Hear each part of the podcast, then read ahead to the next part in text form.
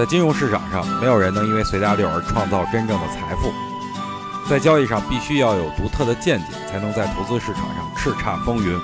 大家好，我是王彪，我为自己代言。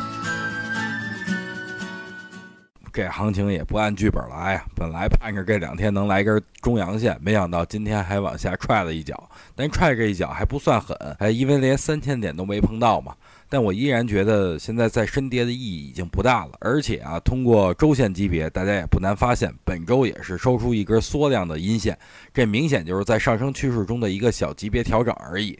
现在呢，我就期盼啊，下周能直接涨上去啊，继续走出逼空行情。其实啊，今天的下跌还跟一件事有关，关那就是人社部又出来发言了，说要加快制定相关配套政策，尽快的启动养老金委托投资。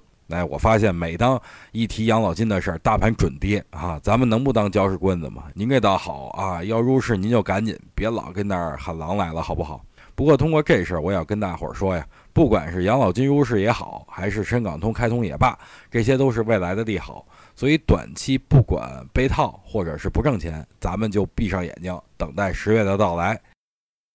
想听更多彪哥的语音，可以添加彪哥微信公众账号王彪 HT，或在新浪微博上搜索王彪 HT 来跟彪哥进行互动哦。